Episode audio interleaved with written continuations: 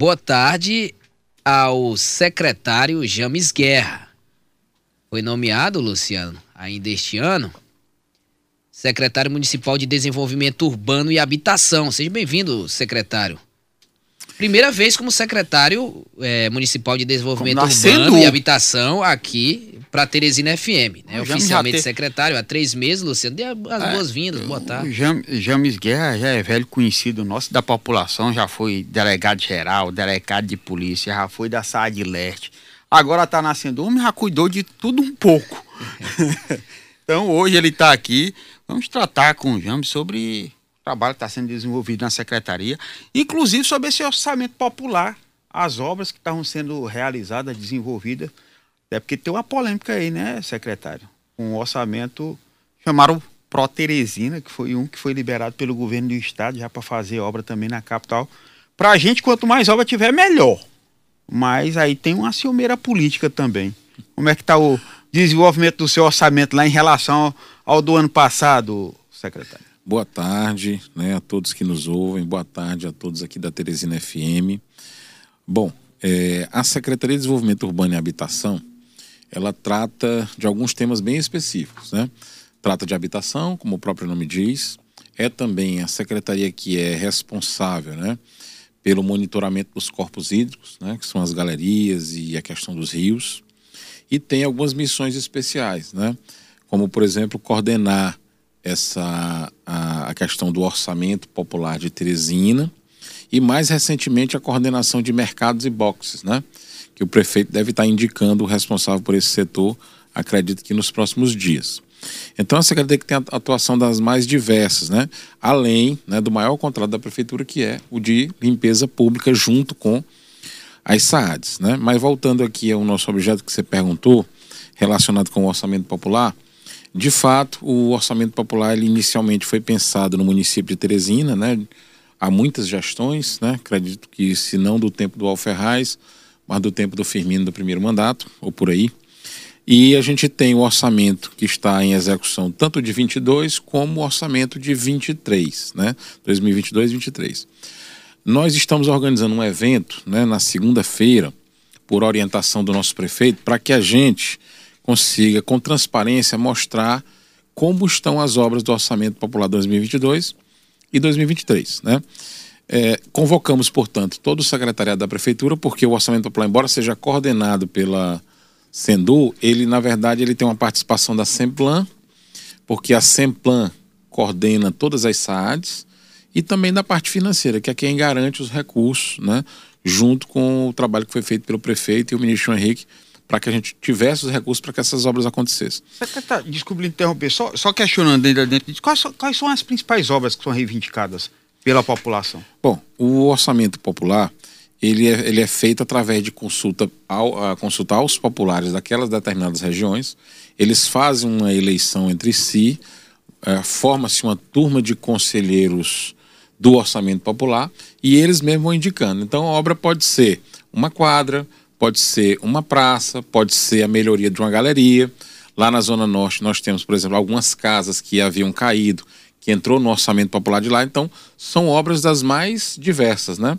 E quantos Não milhões, são secretário? obras de grande porte, né? São 22 milhões ao 22? todo, mas dividido em toda a cidade, né? Então não são obras assim como uma ponte, como uma, uma estrada, não é isso. São obras que atendem aquela determinada localidade, um campo de futebol, uma praça, né? Cursos da Fundação Alferraz, mas a importância dele, além do, do, do, do valor de 22 milhões, a importância dele é que ele é um orçamento que vem da vontade daquela região onde ele foi votado. E isso atende praticamente, né, de acordo com os conselheiros eleitos, atende a todas essas regiões, certo? Isso ele, ele é importante justamente por conta dessa dinâmica. Às vezes, tem uma determinada comunidade que é recém-criada, que tem muita criança, às vezes tem um hospital próximo, mas não tem um campo de futebol. Às vezes o gestor não está enxergando isso, às vezes o vereador não enxerga, mas a população que está lá sente o que, que é mais importante.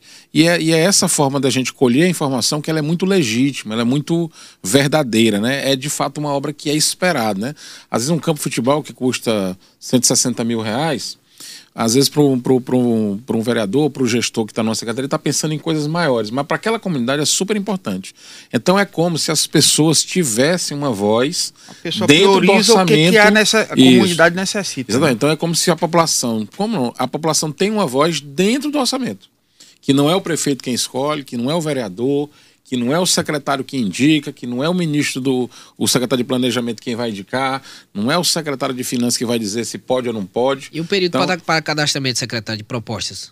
Você já tem? Bom, a gente está trabalhando com 22 e 23, né? Porque você se recorda, do, do próximo. você se recorda que nós tivemos uma pandemia, né? Então Sim, não houve isso no, no, final da, da, última, na última gestão do Firmino, acabou por não acontecer porque nós tivemos praticamente três anos de pandemia em que todos lembram, as obras pararam. Né?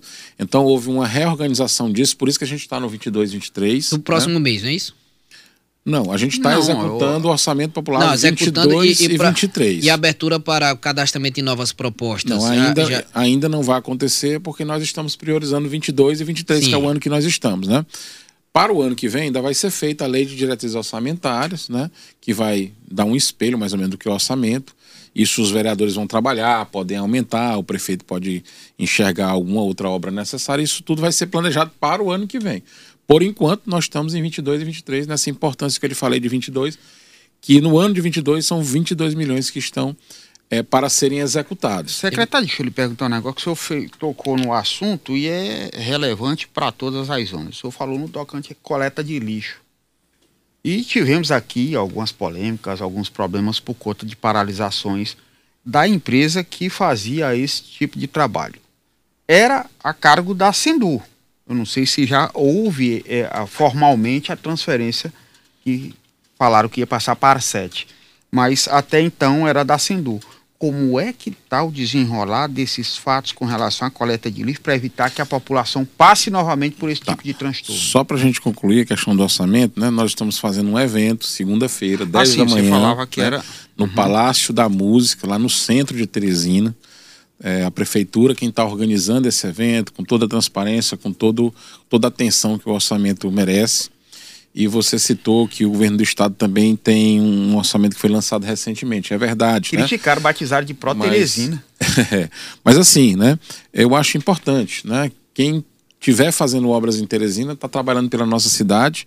E eu aqui me refiro só a Teresina porque trabalho é, em razão das ações da, da prefeitura. Mas eu acho importante toda e qualquer obra que possa ser feita em Teresina. Importante dizer que o nosso orçamento 22 é de 22 milhões que temos obras já executadas, obras em andamento e obras que serão licitadas. E a gente vai estar apresentando isso na segunda-feira com muita transparência, numa ação que o prefeito acha como prioritária dentro da nossa gestão. Voltando aqui à questão da limpeza pública, quem detém o contrato é, de limpeza pública é a Sendu, né, juntamente com as SAADs, que fazem um trabalho conjunto para a limpeza pública da cidade. É, essa participação da SET, inclusive uma mudança legislativa agora, diz respeito à, à atividade que é própria da sede, que é de regulação do serviço. Então não é a execução, a execução da limpeza cabe à prefeitura.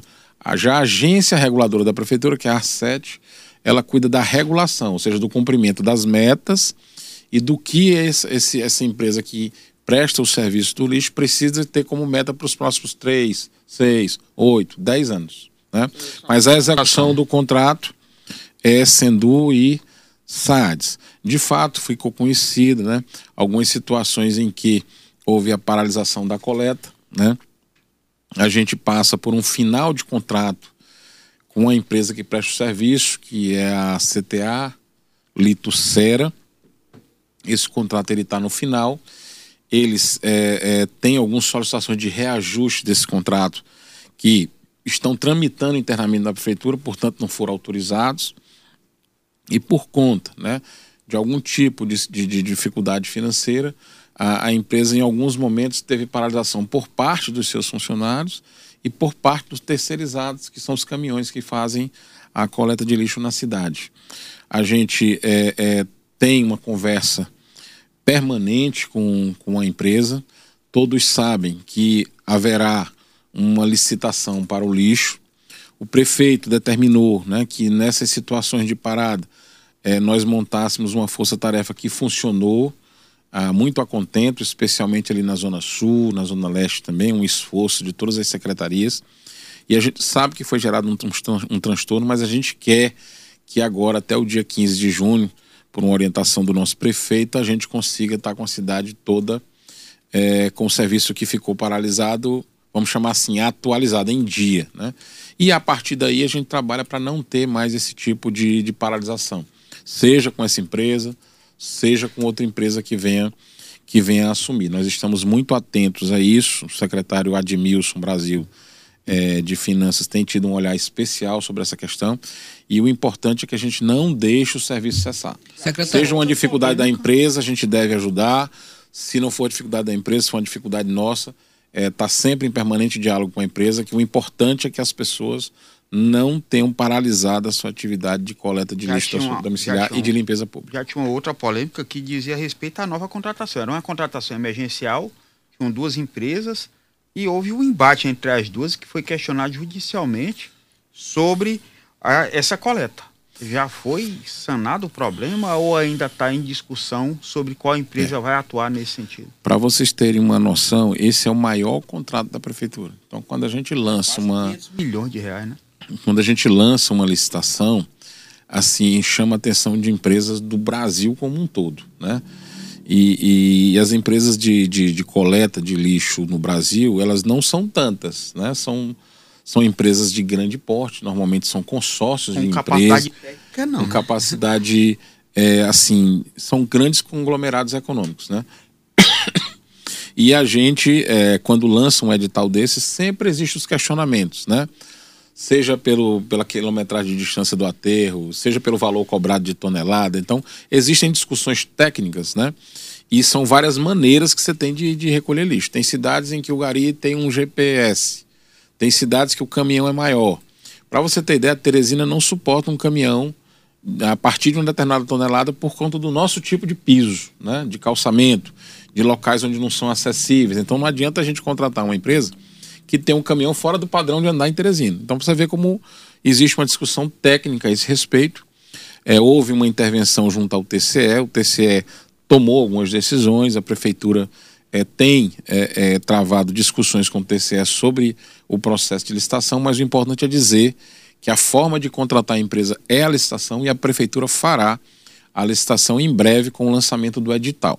E qualquer outro é, qualquer outra empresa que venha prestar um serviço, né, temporariamente, enquanto se defina essa situação da licitação convencional, o importante é que a gente faça isso dentro da transparência, obedeça à legislação federal, do estado e do município e, principalmente, não deixe que o serviço é, tenha uma queda de qualidade ou que o serviço seja prejudicado. Secretário, Essa é sempre a orientação do, do, do, do prefeito com relação ao serviço de limpeza. Secretário, mudando de assunto rapidinho, Luciano, só cinco minutos para terminar nossa, o nosso Jornal da Teresina segunda edição, para ganhar tempo, ser mais objetivo, falar um pouquinho sobre casas, sobre habitação, a destinação de recursos para... Eu, eu, queria só uma questão Sim. social, porque envolve muita gente. Rapidinho, Luciano, rapidinho. São rapidinho, mais de, acho que 1.500 empregos, são as pessoas que fazem essa coleta que já foram chamadas para assinar a rescisão de contrato. A prefeitura tem como aproveitar esse pessoal para não haver aí uma demissão em massa? Bom, essas pessoas não são contratadas pela prefeitura. É, o que a gente imagina né? é que vindo uma empresa né, de fora, a empresa vai procurar essas pessoas pela expertise que ela já tem. Imagine você contratar um, uma pessoa que dirige um caminhão que não conhece Teresina. É, a preferência é alguém que já executa esse trabalho. Né? Então a gente tem a, a crença de que qualquer empresa que entre ela vai levar em consideração essa massa de trabalhadores que vem fazendo o trabalho e sabe fazer. Isso pode ser colocado né? no contrato? Não, não pode ser colocado no nosso contrato, né? Ah, Mas até você contrata a empresa, é, não trabalhador. Porque a gente né? contrata justamente a empresa que terceiriza, é uma, uma, empresa terceirizada que faz a limpeza. Mas sobre a questão da habitação, é, nós temos hoje dois programas autorizados pelo prefeito, que é o, o Conjunto Leonel Brizola na Zona Norte esse conjunto tem 112 casas. A gente tem expectativa de no mês de julho ó, começar as obras. Tem o outro que é o chamado Camboa, também na Zona Norte. O Camboa são 324 casas. Esse ainda está em fase de projeto de engenharia. Portanto, o seu início deve estar previsto para 2024. Todos esses, esses dois é, residenciais, eles visam atender aquelas pessoas que já foram afetadas por situações de defesa civil. Então aí não, não, tem questão de cadastramento, né? As pessoas já, é, é, já, foram já foram cadastradas, as que foram atingidas pelas chuvas, por isso, exemplo, não é isso? Isso. Inclusive essas pessoas já são cadastradas, já recebem aquele aluguel social da prefeitura. Então quando a prefeitura faz a política de habitação, automaticamente essas pessoas saem do recebimento do aluguel social, a prefeitura deixa de ter essa despesa do, do, do aluguel social e, e entrega a casa para a pessoa que vai morar ou recupera aquela casa, dependendo da ação. Né, Muita é gente tem dúvida, secretário, é, rapidinho, sobre a questão do Minha Casa Minha Vida. Que o, o, governo do estado anunciou através da ADH a construção de algumas casas no centro de Teresina. Né? A prefeitura prevê a construção de algumas residências para contemplar é, a população, assim como acontece no Minha Casa Minha Vida. Isso. É, lembrar o seguinte, ó, essas casas que, que vão ser entregues pela prefeitura, essas casas elas são doadas. Não Sim. existe contrapartida, não é financiamento. A casa, a pessoa recebe a casa, certo? Já quando a gente fala do Minha Casa Minha Vida, é um financiamento subsidiado pelo governo federal. Portanto, é uma política do governo federal que você vai construir casa onde? Nos municípios. E o município, então, é quem fica responsável por selecionar esse cadastro de pessoas e, no segundo momento, a Caixa Econômica quanto à questão da viabilidade financeira. Nós ainda não temos do governo federal ainda a sinalização do quantitativo. Então não adianta hoje, sendo lançar um cadastro, vão aparecer lá 10 mil pessoas e depois chega a informação de que são 500 casas, que são mil casas. São... Então a gente tem que fazer um filtro, né, em cima daquilo que o governo federal vai estabelecer como atendimento de Teresina. De qualquer maneira, nós já temos um cadastro e a Caixa Econômica informa que Teresina tem um déficit habitacional de 33 mil unidades habitacionais. Né? Você vê como são muitas. Então a gente espera que, ciente desse fato, né, a gente espera que Teresina seja contemplada né, com uma quantidade razoável de residências e quando isso acontecer, juntamente com, com toda a documentação que é necessária para Teresina estar habilitada junto ao Minha Casa Minha Vida, aí sim a gente vai estar fazendo o cadastro e vai estar direcionando essas pessoas à Caixa Econômica e aos programas que vão surgir. Entrevistamos, Luciano, não tem mais tempo, Luciano. Tive até é, que quase ia cortando o secretário, porque tinha, só falta um minuto. Eu tinha só um, um questionamento do secretário sobre Ele a habitação ainda, era com relação ao centro. Muito imóvel é. abandonado sendo totalmente depredado e se tem alguma ação da prefeitura para é, tentar recuperar ou fazer quem, quem, ação. Um minuto para o secretário. É. É. O prefeito fez uma reunião com, com o pessoal do Sinduscom, né? E in, é, a prefeitura está incentivando algumas ações no centro. Por exemplo, imagine um, um terreno bem grande no centro que tem um IPTU. Se você transformar aquele terreno em sete, em oito lotes para fazer casa ou apartamento, o IPTU vai permanecer com o mesmo valor, ao invés de multiplicar. Então, a prefeitura está incentivando as pessoas a construírem no centro. O Sinduscom abraçou essa ideia e a gente está é, enfrentando ações desse tipo. Com certeza, se tiver projeto particular de um construtor que queira construir no centro, será prioridade nossa dirigir o Minha Casa Minha Vida para essa política. Mas a gente precisa, vocês têm que entender que não é atividade fim da prefeitura construir casa. Nós estabelecemos a política de habitação. Então, o particular tem que ter um terreno grande, por exemplo, no centro. Ele vai ser beneficiado com várias isenções de impostos. Ele constrói ali projetos que se adequam à Minha Casa Minha Vida e a gente direciona o público para aquilo. Aí sim, todos estaremos ajudando o centro a melhorar, porque o centro tem pouco investimento a ser feito. Ele já tem infraestrutura de água, de energia, de esgoto ele já tem. É até interessante para a gente que o centro tem uma vida à noite pela questão da segurança. Então, existem sim ações da prefeitura que tem todo o interesse de recompor essa, esse pessoal que saiu do centro. Não temos mais tempo, Luciano. A política fica para outra oportunidade. Entrevistamos o delegado James Guerra, do Republicanos, foi nomeado né, recentemente secretário municipal de Desenvolvimento Urbano e Habitação. Convidar o secretário para voltar, secretário, para a gente tratar também sobre política em outra oportunidade. Duas horas e um minuto. Muito obrigado, secretário James Guerra. Agradeço a vocês dois e a todos que nos ouviram.